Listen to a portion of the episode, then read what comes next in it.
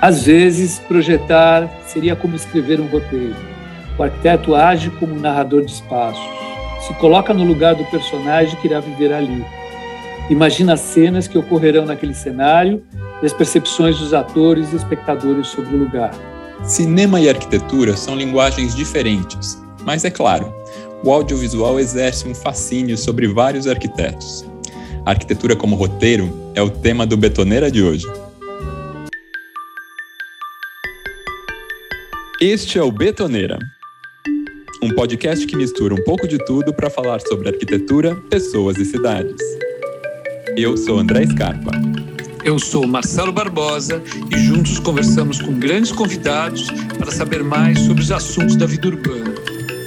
E aí, bora? Nosso convidado é o Márcio Kogan, arquiteto e cineasta. Márcio é membro honorário do AIA, é, um instituto americano de arquitetura, professor da Escola da Cidade de São Paulo e da Escola Politécnica de Milão.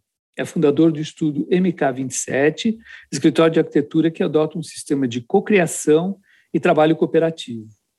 Em paralelo à arquitetura, estudou cinema e é ator de filmes de curta e longa-metragem. Em 2012, o estúdio MK27 representou o Brasil na 13ª Bienal de Arquitetura de Veneza, apresentando o filme Instalação PIP, dirigido por Koga e Lea Steen. Este lado cineasta do arquiteto é o que vamos tratar no episódio de hoje. Márcio, seja super bem-vindo ao Betoneira. Bem-vindo, Márcio.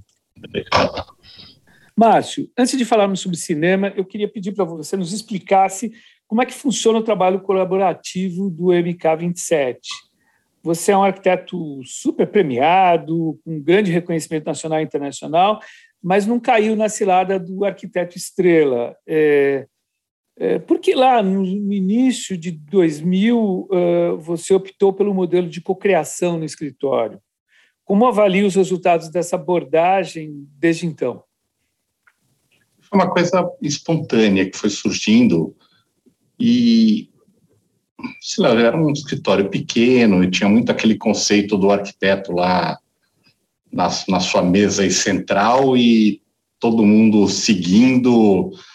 E, e um dia um, veio uma turma de amigos pedir emprego para mim. Um grupo de amigos, eles vieram em, em bando.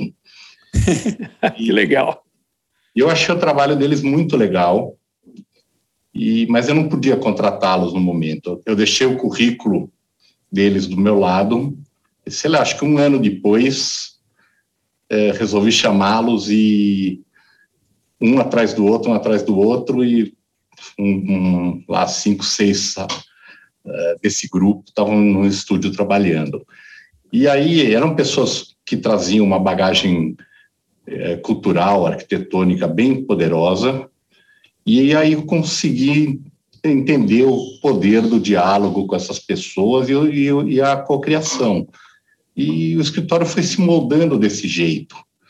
E eu achei que foi um, um turning point na história do estúdio, isso daí. É uma coisa simpática é, esse, esse, todo esse processo eu acho que mais do que simpático, é também é, quase uma questão, pelo menos o que a gente vê hoje, é uma questão de sobrevivência né, do, do escritório. É, eu, eu, vejo muito, faço um paralelo disso com o escritório da, da turma mais jovem, meus ex-alunos lá no Mackenzie, que hoje estão formados já há quatro, cinco, seis anos, e eles têm um escritório muito colaborativo né? Tem, se juntam em grupos e, e, e são grupos às vezes uh, multiprofissionais. Não é só arquiteto, tem tem cineasta, tem gente das artes plásticas e eles vão fazendo um trabalho colaborativo que acaba tendo uma dimensão que acho que responde mais às, às exigências, às indagações da, da, da, da sociedade atual, né? É, onde, onde o trabalho do arquiteto como era antigamente, que era o arquiteto eh, dono do escritório, que o nome dele eh, era, era a imposição da criação, eu acho que está mais diversificado hoje em dia. Acho que mais interessante. Acho que esse é também um dos primeiros pontos que já toca um pouco com, com arquitetura, com o fazer arquitetura e o fazer cinema, né? Equipes muito colaborativas, né? No, no, num filme você tem o diretor de arte, de fotografia, você tem o diretor, o roteirista e tudo mais. E acho que quando, quando o Márcio tem essa proposta também de ser um, um escritório de cocriação, a gente tem uma, uma linha horizontal de gente fazendo, participando no projeto, né? É, eu, eu acho que isso é uma herança do meu curto é, tempo no cinema. Uhum. E, e, outra coisa que eu sempre me lembro, assim, recém-formado, eu vi o, uma vez eu li uma história do escritório do Ricardo Bofiu, né, que faleceu recentemente, é. que ele isso é, é, multidisciplinares para discutir cada projeto. Eu achava isso genial. E tentei fazer uma, algumas vezes, alguns, uh, em alguns projetos ou concursos assim uh, isolados, e, mas depois, aos poucos, eu fui fazendo isso acontecer de fato. Eu descaracterizei um pouco o nome do escritório, que era meu nome, virou Estúdio MK27, é, uma grande luta com a imprensa para publicar o nome dos coautores, coisa que até Sim. hoje a gente tem. Acho que tudo que sai, eu tenho uma briga. Eu não me sinto à vontade de, de aparecer meu nome como autor do projeto quando eu realmente não fui. Eu fui junto com outra pessoa, outras pessoas em geral. E as pessoas ignoram isso, tem e eu peço quando mandar mando as fotos, olha, favor colocar estes nomes, favor colocar estes nomes. Às vezes não é respeitado, mas uh, é, é, um esforço, né, do reconhecimento do trabalho das pessoas que às vezes ficaram lá quatro anos trabalhando num projeto e quase todo dia e se a obra é fora de São Paulo, ir lá 40 vezes até esse lugar é um, um trabalho incrível. A mídia ainda quer destacar como se fosse né, ah, uma é. pessoa, um. É, é complicado isso. Essa, mas é muito legal essa, essa, essa, essa, essa, esse teu posicionamento mesmo, insistência né? e posicionamento nesse sentido de, de, de, de trabalhar com, com, a equipe, com o grupo, co-criação. Não, eu, eu gosto bastante do que aconteceu. Eu acho que foi, foi interessante ah, aquele pensamento de ter um escritório produtivo foi por água abaixo. Quer dizer, eu grava mais pessoas com, com cabeça do que com, a, com. Quando eu falo isso, eles ficam bravos comigo. Então, vai ter reclamação depois do. E, não, mas não, não virou o principal fator. O, o, principal fator é saber pensar junto, desenvolver um trabalho e, e, e se divertir também com isso, né, nessa troca. Uhum. Então, é, e, e, é, e no cinema você vê como o, uma equipe, ela tem as pessoas muito importantes, um diretor de fotografia, um roteirista, o cabeleireiro, cenógrafo, são várias pessoas que às vezes fazem o filme, sim. às vezes mais do que o diretor, de fato. Sim, né? sim. Exato, não, e às vezes você vê, tipo, diretor de fotografia com as mesmas equipes, assim. É, eu vejo o Denis Villeneuve faz sempre com o mesmo diretor de fotografia, o mesmo diretor, porque daí vão, as pessoas vão começando a trabalhar juntas, vão criando, cria-se essa equipe mesmo, né? Isso é, é, isso é muito legal. Isso também. Bergman Exatamente. Fazia. Sim. Exatamente. E falando em cinema, uh, Márcio, você teve, você teve nessa carreira que você falou como cineasta, e arquitetura e cinema sempre foram paixões para você? Quer dizer, meu pai, ele era um engenheiro arquiteto, ele faleceu ainda quando era criança, que gostava de filmar em 16 milímetros. Uau! Então, Legal. mas meu contato com ele foi por oito anos na vida. E e aí eu, eu assim, é uma história que eu já contei algumas vezes, né? Eu era um aluno muito ruim na escola, né? No ginásio e no segundo, primeiro e no segundo grau, no ginásio e no científico. E eu matava a aula assim direto, assim, uma coisa era, era o limite do ruim na escola. E um dia começou a chover e eu entro no cinema é, para passar o tempo e assisto O Silêncio de Ingmar Bergman. Eu nem, não sabia quem era, eu acho que eu tinha entre 15 e 16 anos. Eu não tinha essa educação intelectual para entender isso, acho que nem, ninguém nem tem com essa idade. E aquilo me impactou profundamente. É uma coisa que eu saí do. Também um turning point na minha vida pessoal. Uau, virou. Era o Cine Biju, né? Que devem conhecer. É. E o filme era proibido para menores de 18 anos, mas acho que estavam preocupados em vender mais um ingresso. Não estavam nem. Estavam nem aí. E aí eu entendi o que, que é a palavra poesia na vida da gente. Porque tinha um menino no filme que eu me identifiquei com ele, sabe, naquele mundo que era meu mundo, né, um mundo sombrio, é, de angústias, tristeza, fantasmagórico, que era um resultado da minha infância e que estavam lá no filme. E o menino era sempre andava como um cowboy, que eu também gostava de ser.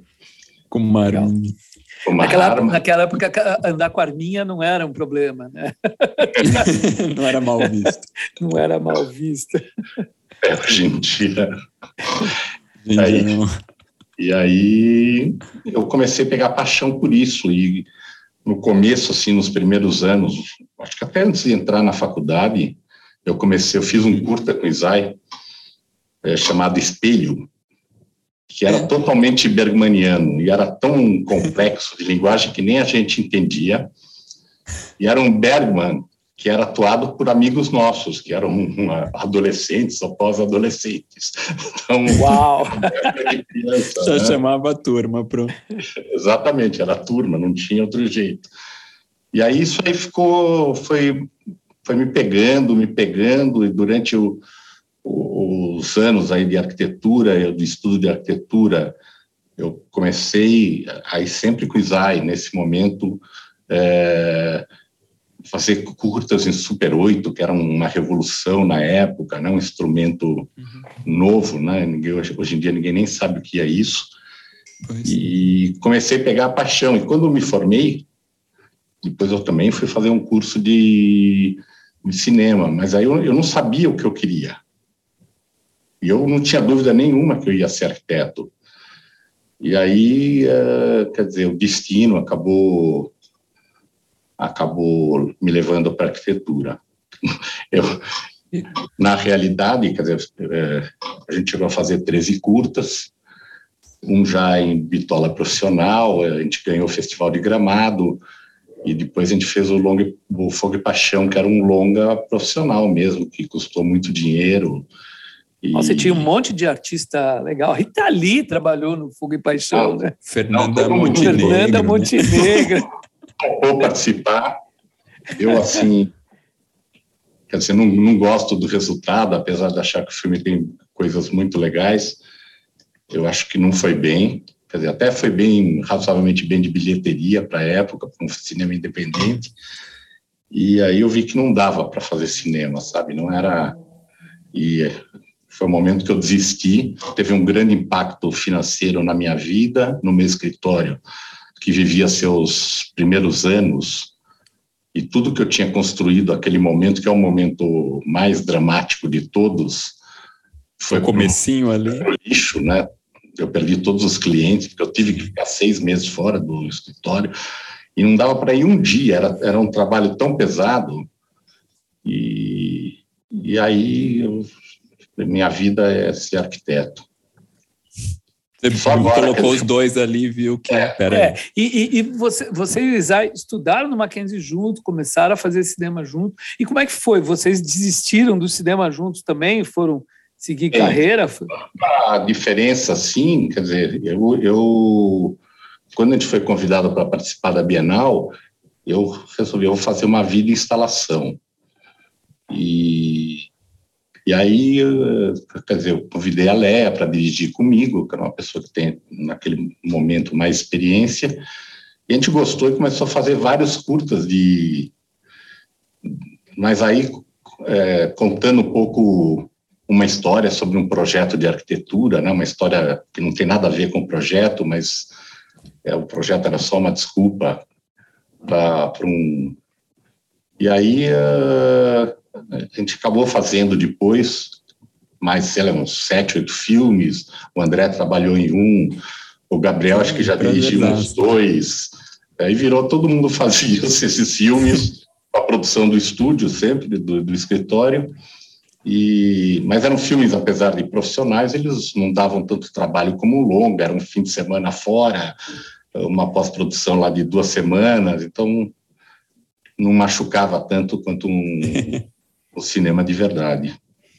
É, e acho que é uma maneira interessante também até de mostrar arquitetura, né? De, de transparecer, não só de mostrar o projeto, mas até de de repente compartilhar um pouco mais até de intenções projetuais, de processo de, de processo de como chegou até ali, né? Acho que te, o, o, cinema também tem uh, o cinema e o vídeo tem essa essa coisa, você conseguir colocar a arquitetura em movimento, né? Porque a gente vai usar em movimento. É o, o trabalho até da Bienal mal aparece que obra era e uhum. ele tinha muito mais uma relação assim de mostrar como as pessoas vivem nessa casa, como a, como a parte de serviço opera nessas casas, que até era uma proposta da, da Bienal, e era um grande, um, um grande muro preto que você olhava por um visor o que, que estaria acontecendo dentro da casa. De um lado era a área social, do outro lado era a área de serviço do projeto. E é o PIP show de arquitetura, né? É o show de arquitetura. E, Márcio, muitos cineastas têm né, formação de arquitetura. Até interessante também, esses pontos às vezes também se, se tocam. Fernando Meirelles, por exemplo, estudou na FAO e apresentou um filme até como trabalho de conclusão de curso. Na sua visão, o que, que arquitetura e cinema... A gente já tocou em alguns pontos, mas você acha que quais outros pontos arquitetura e cinema têm em comum? E que lições que você tirou, por exemplo, da arquitetura e levou para o cinema ou vice-versa? Ah, eu acho que é, eu acho que tem um paralelo bem forte.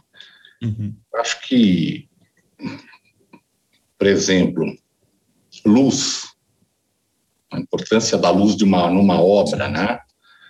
É... Nossa, isso é muito bom. Isso é um paralelo interessante. Para mim, inclusive, no meu olhar, o, aquele, o visor, né, o, o widescreen, acabou desenhando o, que era no, que foi o que é nossa arquitetura, sabe essa proporção mais alongada que eu adorava isso no, no cinema. Então isso acaba é, se mesclando e aí até o que o Marcelo já falou o, o, o roteiro, né? Eu, eu vejo qualquer projeto como um roteiro. Eu gosto de viver esse projeto como num filme. E sabe, de, de entrar, de, ter o poder divino de mudar a posição da janela. é, criar personagens. Coisas, criar personagens. E às vezes eu, eu gosto até de. Até uma história engraçada no escritório, que a gente estava fazendo um concurso um desses oligarcas russos para uma casa deles. Agora é, é, vergonhoso falar isso, mas isso aconteceu aí há uns oito anos atrás. E, e a arquiteta que estava tomando conta, né, a coautora do projeto, eu acho que ela não acertava o tom de como seriam as coisas, né?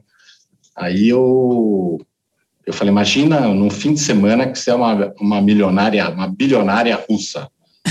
Coloca na pele dela. É divertido, é legal. Ela falou, não consigo. Não consigo. não chego lá. então, eu acho que ela é azar dela porque é legal poder fazer isso. Comprar um clube inglês, ter um, um ultra iate, essas coisas. É. Bom, a, a, a, gente entende a arquitetura, acima de tudo, é um espaço construído. Né? Por exemplo, a gente pode estudar a obra de um arquiteto, ler tudo sobre a obra dele, é, ver foto, mas nada equivale entrar na obra desse arquiteto, no espaço construído e sentir a intensidade do local. Né?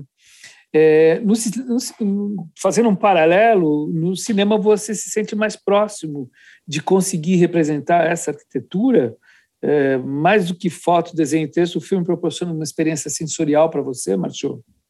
Sim, eu, eu, eu, ia até continuar falando sobre isso, e são dos itens, né? É a, a emoção do espaço, é a emoção do, do, da história do espaço, né, da, do seu percurso aí que está tão na moda. É... Narrativa, falar narrativa. narrativa. É mais uma, né? Também essa palavra não pode falar mais. É. Mas é, eu acho que você vai achando o tempo todo é, a parte estética, né, que a gente nem falou. É, então, eu acho muito parecido as duas coisas, são realmente parecidas. Aí você já pega cineastas lá, tipo S. Wes Anderson, que já é, é. já é, já mistura completamente a arquitetura com, com o filme, né? Com a direção de arte. Eu assisti esse filme Drive My Car, é um filme japonês fantástico, e, e cara, ele mergulha de um jeito na cidade, na arquitetura, de uma maneira assim muito interessante. Não sei se vocês chegaram a ver esse filme. Eu não vi ainda, mas eu vi que está no MUBI.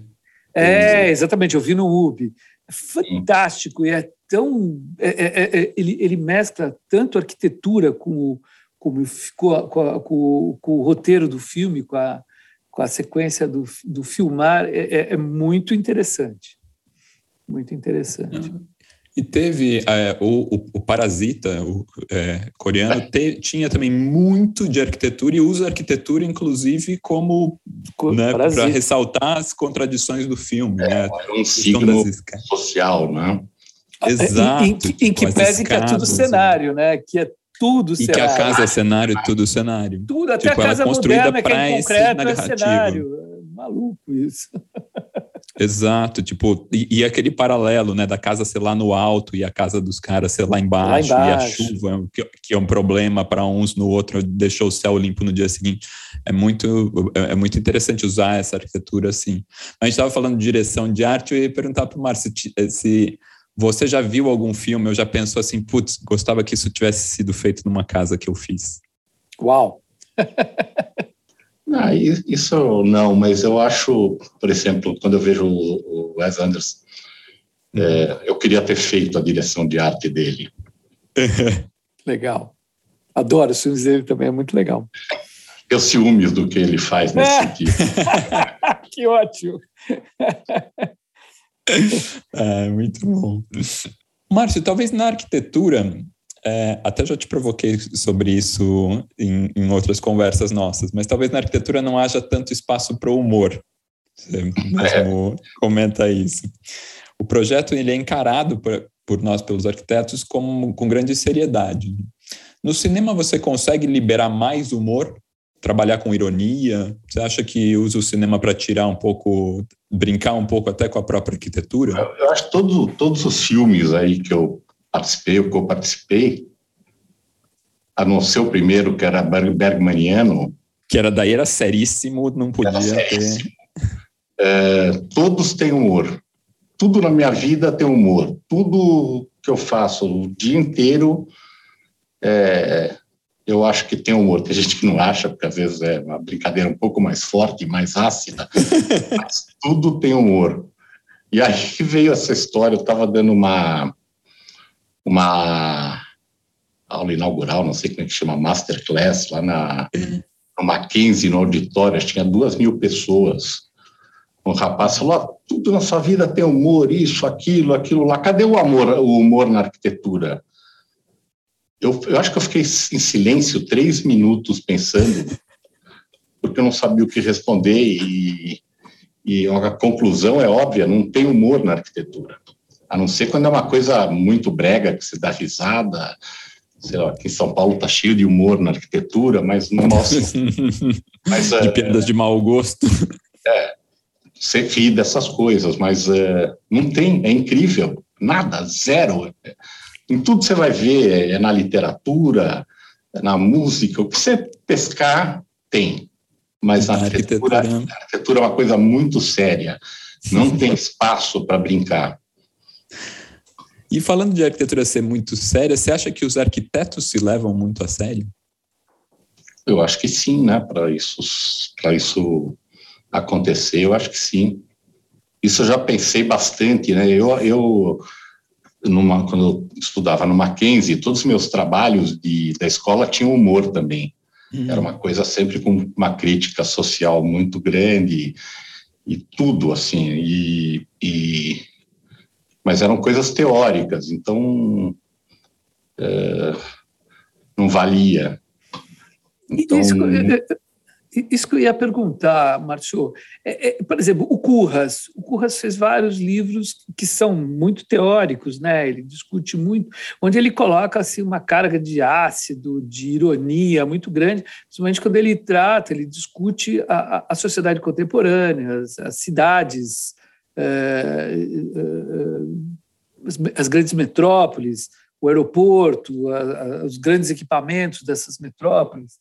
E, e tem humor, né? Eu acho que uh, talvez a, a, a, obra, no final, a obra construída, ela é, é muito séria, mas acho que o arquiteto, quando ele está no ensaio, quando ele está na, na, na, na, na discussão da, da, de algumas coisas, ele pode, ele pode ter uma carga muito grande de humor e, e, e ironia, né? Sei, pelo menos eu vejo.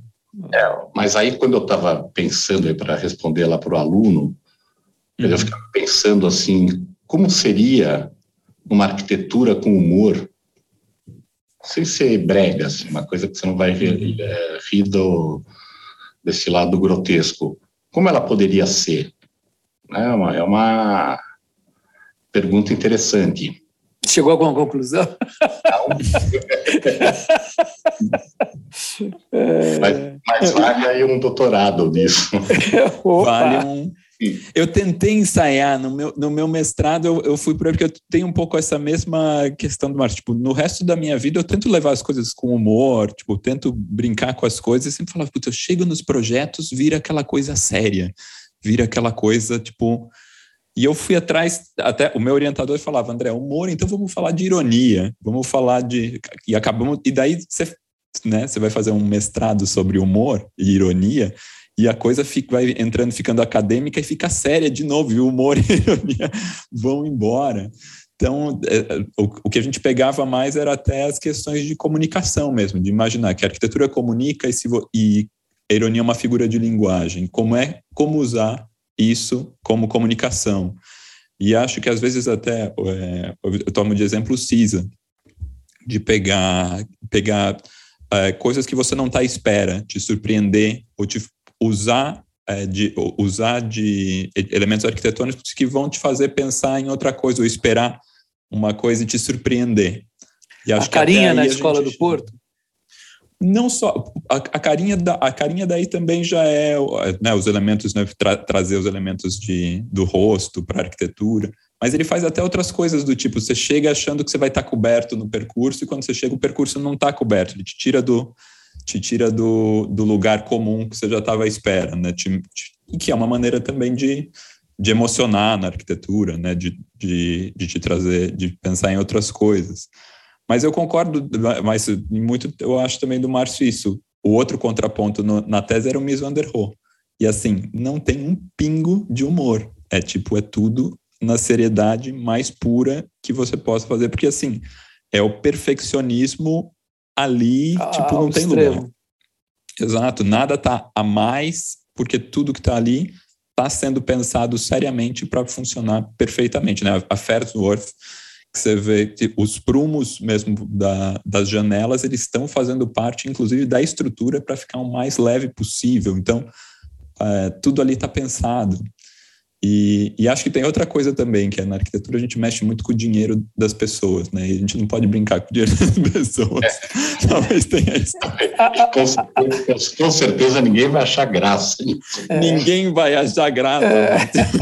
Ah, e além do dinheiro, acho que tem a coisa da, da, da do tempo, né? Você constrói alguma coisa, é, é, ela, é, ela tem uma coisa é, de estar estruturada por um longo tempo. Então, é, é, tudo isso traz uma seriedade. O dinheiro do cliente, a, a, a temporariedade do, do, da obra, né? É, essas coisas trazem uma seriedade para a obra edificada.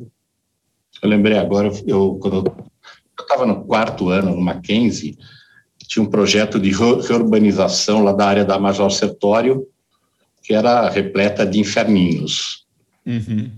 E aí eu fiz uma desenhei uma praça em homenagem ao filme Laranja Mecânica, é, que estava acontecendo naquele momento. E o cinema estava lá presente sempre, né? Estava sempre ali. E aí eu desenhei todo o projeto na, na partitura da nona sinfonia do, de Beethoven. Olha. E, mas assim, com muita coisas de humor, no meio da, da praça tinha um, uma grande cartola com um buraco onde ficaria um pianista tocando a nona sinfonia, coisa assim, mas você vê, é um mundo de fantasia, uma coisa... E, inclusive, né, como curiosidade, quer dizer, durante muitos anos ninguém acreditava nessa história, hoje todo mundo já acredita. O trabalho foi censurado. Foi censurado na, na faculdade?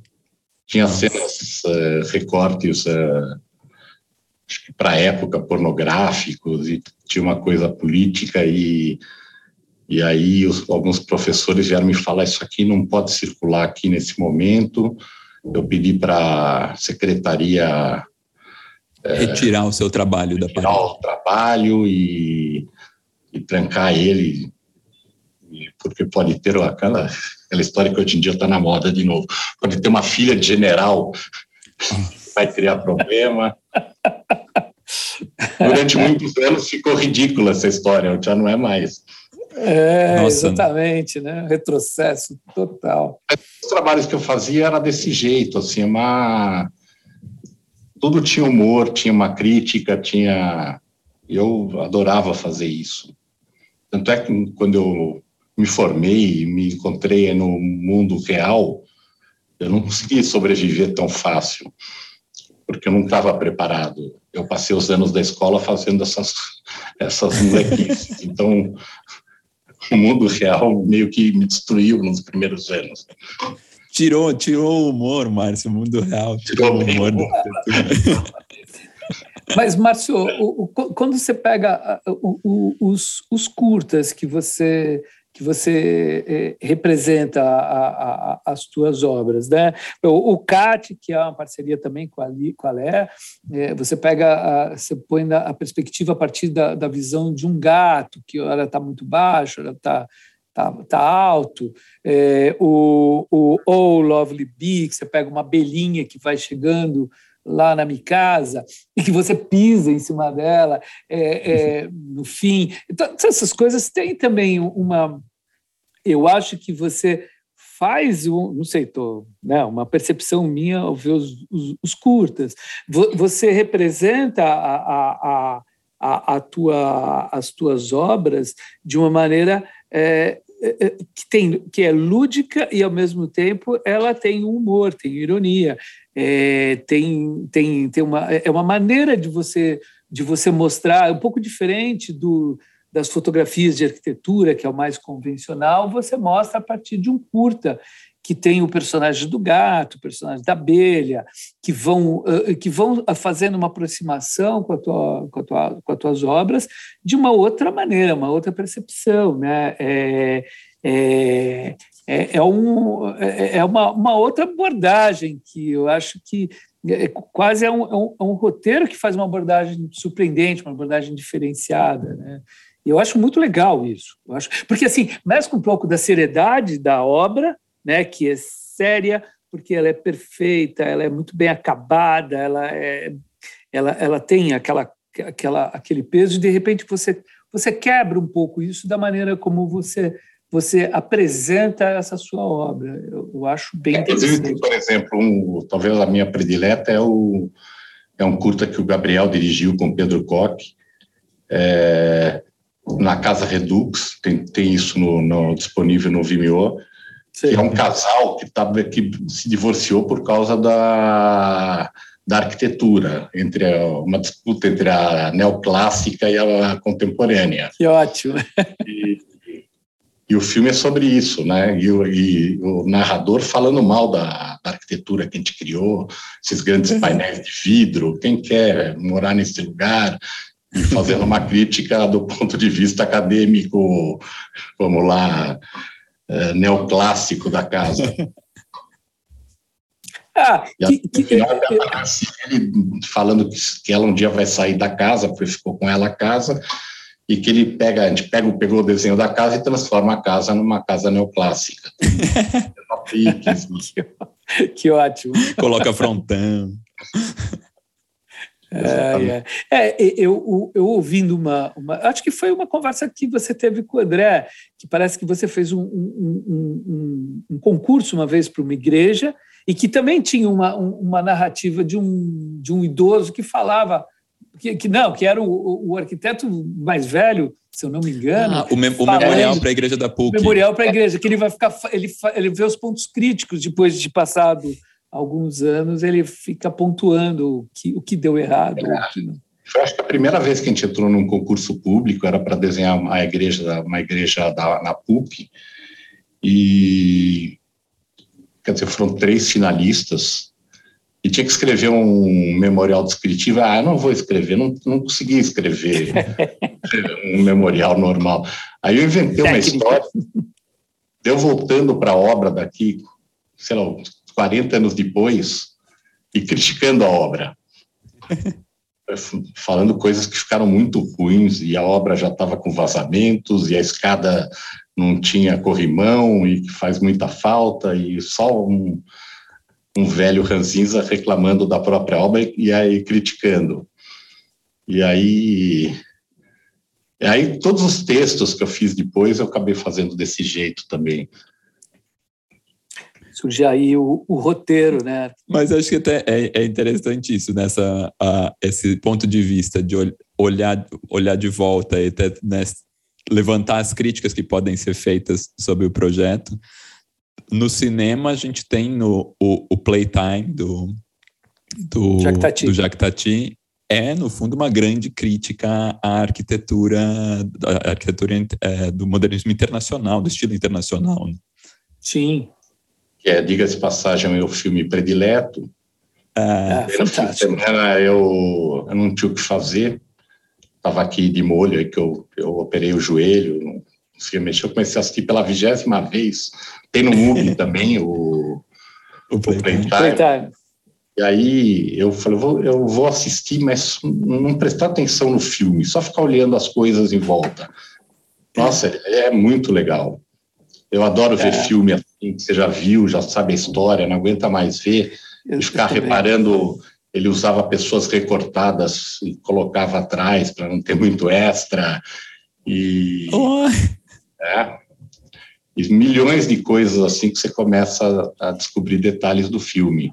É ótimo ver um filme de novo, né? Duas, três vezes para você, você, realmente pegar o detalhe. Eu, às vezes, estava é, é... num avião é. e eu não gosto muito de dizer. Primeiro, a imagem é muito ruim e você tem que ficar tirando o, o fone de ouvido, porque era o moça vir perguntar o que você quer jantar, esse tipo de coisa. E aí eu desliguei, o, não botei fone de ouvido e coloquei 2001. Só ficar vendo o filme sem som. Só o que é a imagem, né? Só o que é a imagem é um bom exercício, porque você começa a reparar em outras coisas no filme, né? A nave é fantástica, Não, né? a concepção da nave naquele, naquele momento que foi feita é fantástica. Não, eu me é, lembro, assim, nave, eu, o apartamento. eu era moleque que eu vi esse filme, coisa que mais me impressionou não era Deus ou a lá representado pelo monolito, aquela tecnologia espacial, mas era quando ele entra numa cabine e fala para um, uma televisão com a filha que fazia anos naquele dia. Isso aqui é ridículo hoje em dia, né? É, mas era Total, né? E ali eram eu falei, nossa, que incrível, ele falando um FaceTime. Pela televisão, ele está vendo ela ao mesmo tempo. É, é, é, a Betoneira ele, ele tem um público muito diverso e é um, é um produto cultural. Então, eu vou só fazer um. O, o, o, o Márcio falou duas vezes no MUBI. Né? É, o MUBI é uma plataforma de streaming é, portuguesa que, que tem aqui no Brasil e é fantástica porque só passa filmes é, que você não vai ver em nenhuma outra plataforma, filmes antigos, mesmo filme recente. Drive My Car é o filme que ganhou é, o Oscar agora. Eu nem quis assistir porque eu não ia ter tempo para olhar o filme inteiro e eu descobri que o Drive My Car está passando no MUBI. Está passando no MUBI. É, foi onde eu vi. Então, é, por favor, queridos ouvintes, Prestem atenção no MUBI. Ele tem cinco dias gratuitos, vocês podem entrar e ver se gostam, não gostam antes de entrar. O Playtime está com uma boa cópia. Playtime está com uma boa cópia. Outro é filme é meu tio também. Sim. É, Mananco tá lá também. Tem, passou todos os filmes do Almodóvar antes de qualquer outro streaming passar e, e é fantástico. Passa é, só tá coisa nesse, boa. É, tá passando alguns filmes do Almodóvar do começo da carreira dele. Que comecinho também... da carreira. É. É isso aí, serviço de utilidade pública. eu estava preocupado que eu falei MUBI, estou pensando que é lá no museu da escola. É, exatamente. Vai aparecer um pessoal falando, cadê o, cadê o é. festival? Eu fui até o MUBI, do... mas não vi filme nenhum. é, é MUBI com I. Com I. É, exatamente. Bom. Vamos lá, quase um anti-Netflix, né? Quase um anti-Netflix, e ele tem um negócio que é aquilo, porque o Netflix você fala, ah, tá ali, vai ficar ali, eu vou assistir, mas o MUBI ele tira de cartaz, né? Eles são, são cíclicos, ele faz uma curadoria, então, tipo, essa semana tá passando tal, a outra semana ele colabora também com o FOMO do, do pessoal.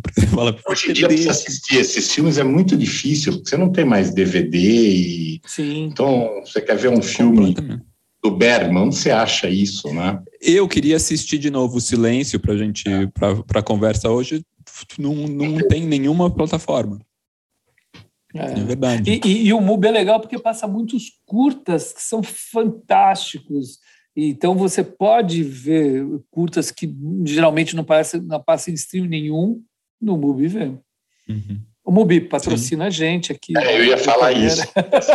Mubi, olha a dica aqui, Mubi. Olha a propaganda de primeira linha que a gente está fazendo para vocês. Espontânea, né? É, e espontânea. Espontânea. Não é a gente que está falando, é o Márcio Kogan, o Mubi. Por favor, veja aqui. E, Márcio, falando disso de cinema, você tem algum ritual, assim, você, ritual, digo, alguma você procura sempre sempre estar tá assistindo é, filmes uh, tem tipo, um momento que você gosta de, de parar para ver filme? Eu sempre eu sempre quer dizer agora com a pandemia quebrou o sistema né? Pois. Mas eu assisto sempre assim quase todo dia eu, eu acabo vendo um filme a cada dois dias ou, ou alguma coisa da Netflix também pode pedir patrocínio para eles. Ou tem alguma coisa que você tenha visto recentemente assim que te tocou de uma maneira especial? É, eu assistia os diários de Andy Warhol, que eram muito bom. Eu, Nossa, eu era muito fã dele, quer dizer, ainda sou. É, ele acho que influenciou também no começo da minha carreira no Super 8, o cinema underground que ele fazia, eu adorava. Uhum. É, eu era completamente. Eu podia entrar no quiz, quiz show, é que eu já não tenho uma memória boa, então não ia, não ia bem. Mas eu sabia tudo dele. Tudo dele. E aí, esse. E as memórias, acho que eu li duas vezes, né? Isso, onde é baseado esse, esse, essa série, minissérie. Eu ainda não assisti a série. É, é no Netflix, história né? do Andy, o... É, tá no Netflix. É. Inclusive, o pessoal fez a voz dele em inteligência artificial para ser o narrador é. da série, né? É interessante Uau, isso. é muito doido. Márcio, na Bienal de Veneza, uh, o, o filme Instalação de vocês, o Piper, foi exibido juntamente com a remontagem da instalação Riposa Teve, de 64, do Lúcio Costa. O pavilhão brasileiro tinha curadoria do, do Lauro Cavalcante, que trabalhou o diálogo entre as diferentes gerações de arquitetura moderna brasileira. Quando ele te convida, ele está mostrando que existia uma arquitetura vigorosa no Brasil pós-Brasília. Como que é a sua relação com essa arquitetura moderna brasileira, com esse auge da arquitetura moderna brasileira? Como que é, o Lúcio Costa e, e, outros grandes nomes daquela geração te influenciam como arquiteto? Agora é uma pergunta que a gente sai do cinema e volta para a arquitetura. Assim. É, eu, eu, quando era estudante de arquitetura, eu odiava todo esse pessoal. Porque, vamos lá, a arquitetura naquele momento você tinha que ser um seguidor disso, né? Um dogma, né? E eu, eu naquele momento eu estava, sei lá, eu gostava muito do arquigrama, esse tipo de coisa mais conceitual. Eu, no mundo já estavam construindo o, o Centro Jorge Pompidou e nossa, isso deve, devia ser uma bomba na faculdade. Assim. Exatamente. E eu não gost... eu não sei, nem, nem olhava muito, mas não gostava, uhum. já como aluno rebelde. E aí, depois, com o tempo, eu virei totalmente fã disso. Quando comecei a compreender, quer dizer, da força desse modernismo e isso acontece num Brasil totalmente de terceiro mundo e de repente, né, um pouco até eu, eu vejo uma relação com a bossa nova, com a música brasileira, uhum. lugar aqui que não é nada, de repente produz a melhor música e estava produzindo também a melhor arquitetura.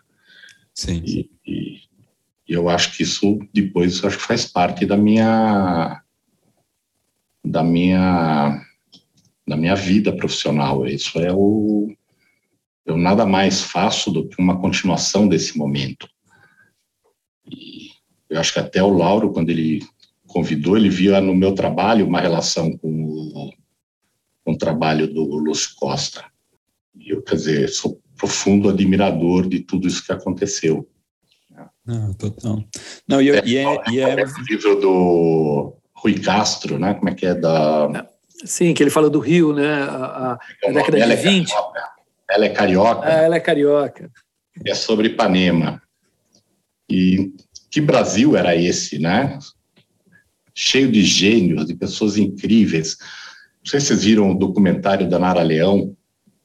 Maravilhoso. É, que está no Globoplay. Ó o Globoplay. Agora. e... Ela não era musa, ela era música. Isso aqui você vê, e ela não é que ela surgiu, ela foi uma coisa espontânea, um grupo de pessoas brincando, estava na alma dessas coisas acontecendo. Eu acho que na arquitetura foi igual, talvez nas artes, em tudo em volta, né? Um monte de pessoas geniais, né? Que Brasil, né? Esse Brasil, né? Que a gente acho que não conhece mais ou não reconhece mais, né? Uma coisa, recomendo esse livro é para conhecer um pouco onde a gente morou, pelo menos. É, o Brasil que que foi extremamente criativo e gestor é uma geração criativa, né? um negócio borbulhante, uh, emocionante, né? essa música que surge daí, a arquitetura, é muito incrível. Sem dúvida. É um... Esperamos que, que, algum dia isso tudo ressurja, Volte, né? Volte. é, exatamente, porque do jeito que está. Ah, vou, vou, te fazer uma pergunta que é uma curiosidade, Marcio. É, é, é eu, eu, eu, eu, curto muito os, os, os curtas de um, um casal de, de cineastas que chama Becker Lemoir.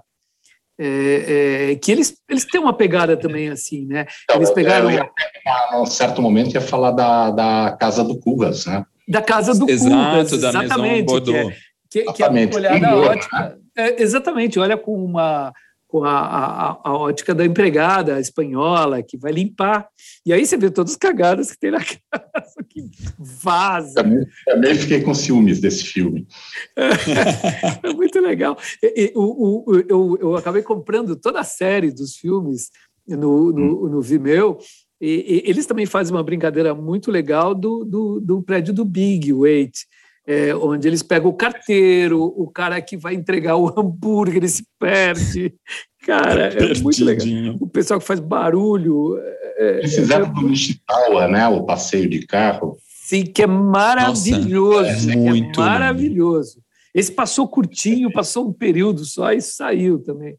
É, é, é, então, eu acho que essa, essa, essa pegada de como representar uma, uma obra de arquitetura, mostrando o, o, ela na sua essência, ela inteira, o bom, o ruim, a, a, a, crítica positiva, negativa, os usuários, os usuários, os pós-usuários, o cara que visita por um tempo, é, é, é uma maneira fantástica. Né, é, não de... dá para você chegar e falar assim, essa sala de jantar espetacular para 12 pessoas, quer dizer, vai parecer que é meu tio, coisa assim, uhum. mas essa ótica, né, do, da, da, casa do Curras, ela é incrível, eu acho.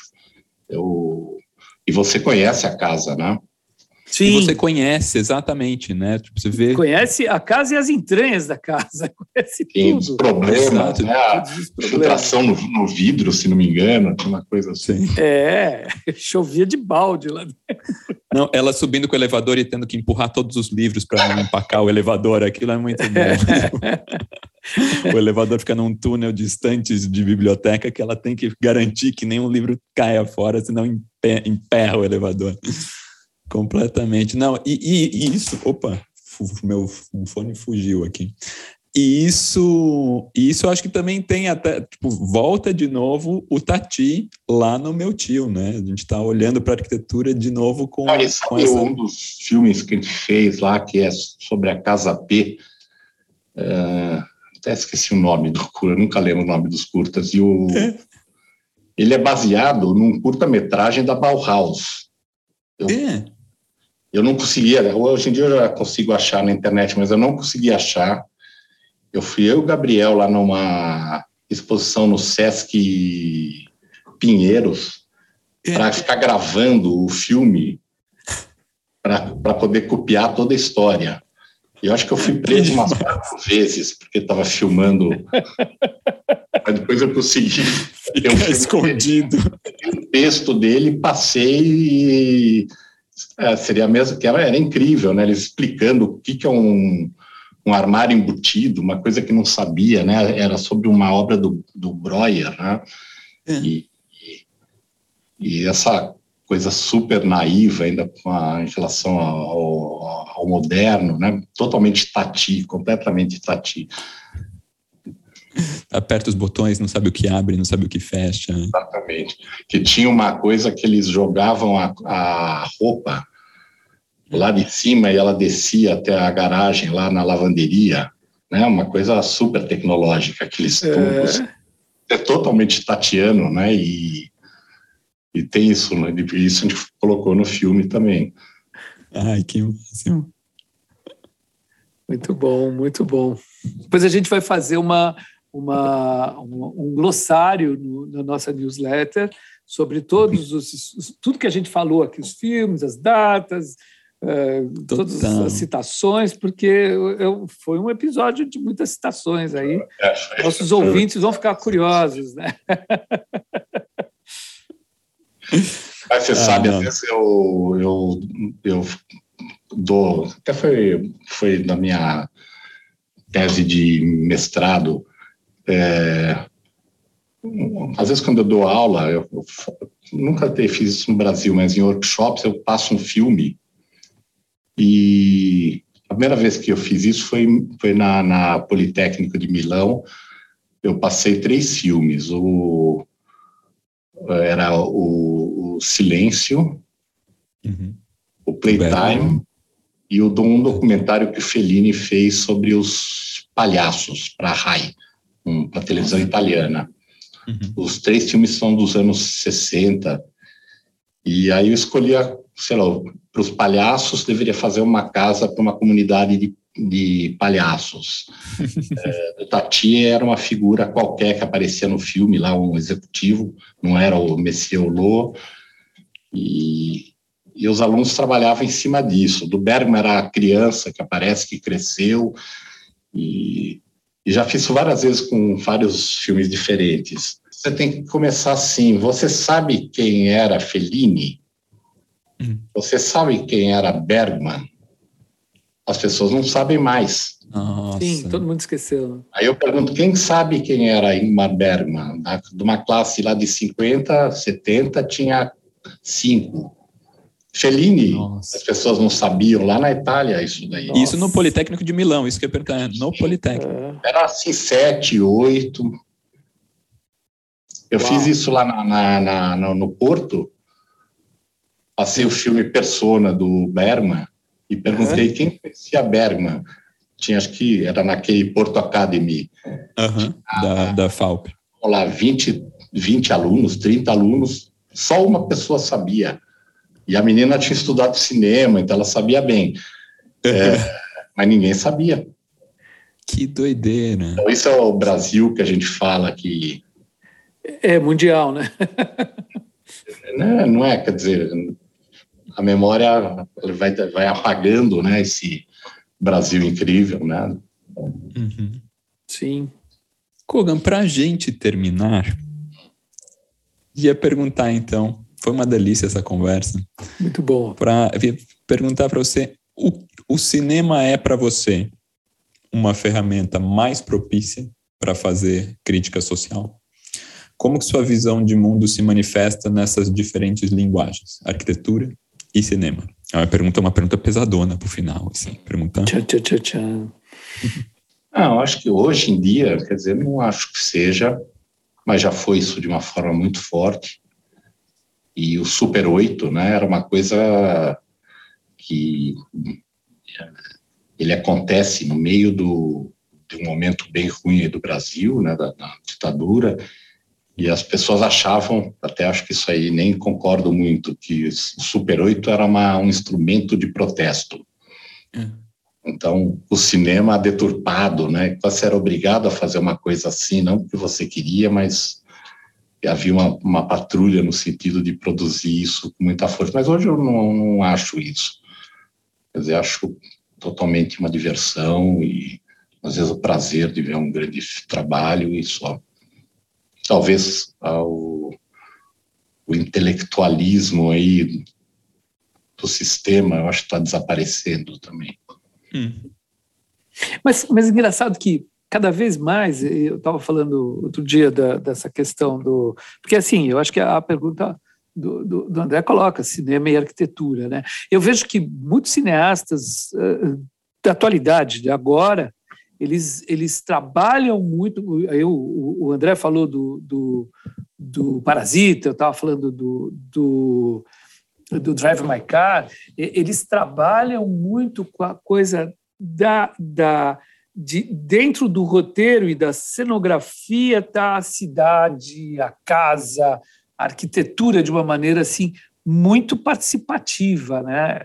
Hoje, hoje eu vejo assim muitos filmes, até série de streaming na Netflix que às vezes é, é, é bem meia boca, mas ao mesmo tempo é, tem essa tem, tem quase essa essa é, não, não, chamaria obrigação, mas eles acabam tendo o, o pessoal que faz a cenografia, o trabalho de fotografia é, põe a cidade como como como personagem, como não só mais como pano de fundo, como personagem.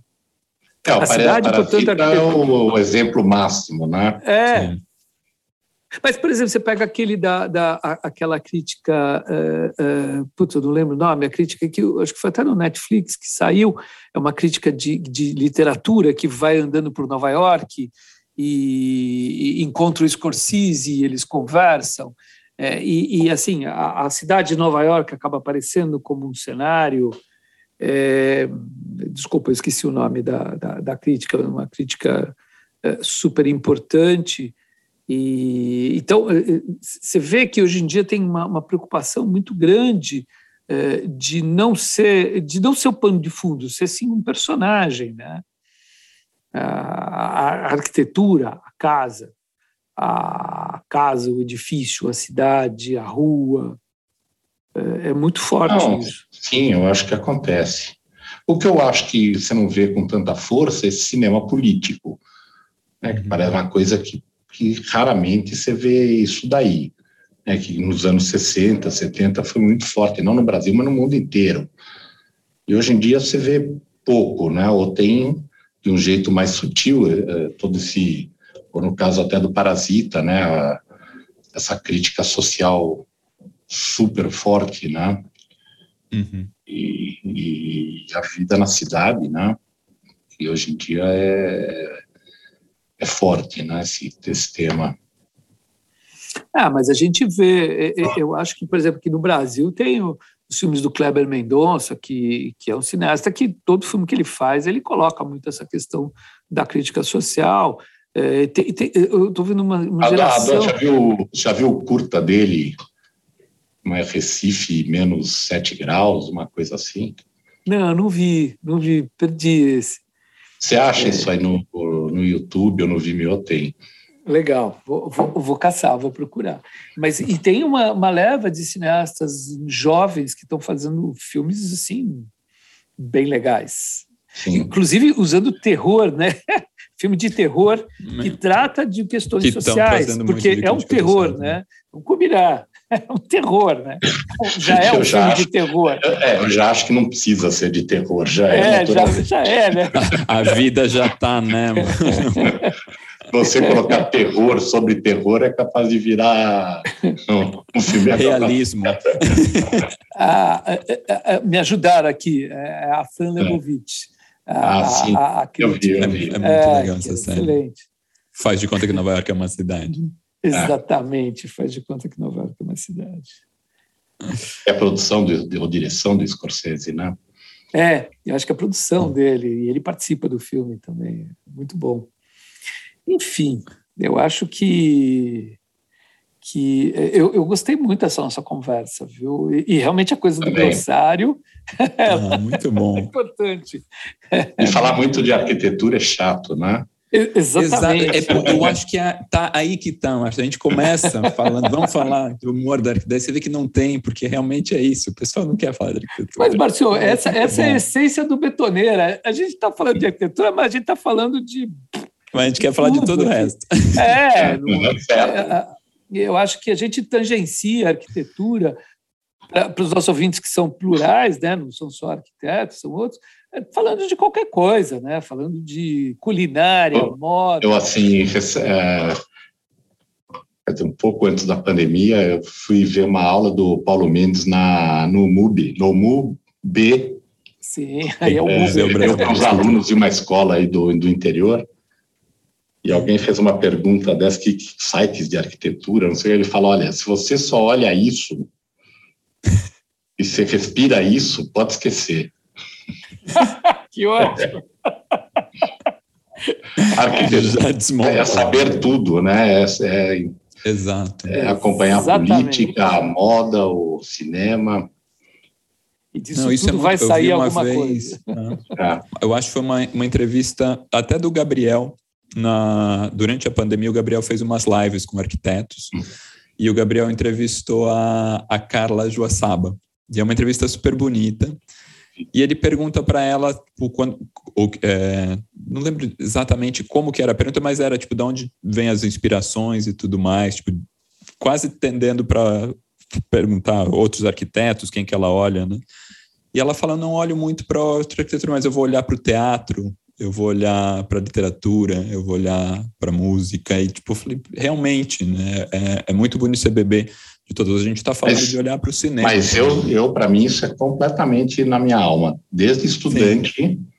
eu não ficava olha, estudando os arquitetos todos. Eu gostava de, de todas as artes juntas e eu fui conhecer bem, inclusive, o modernismo brasileiro depois, é como eu falei mas é uma coisa para mim era Andy Warhol, era outras uhum. coisas. Sim, sim.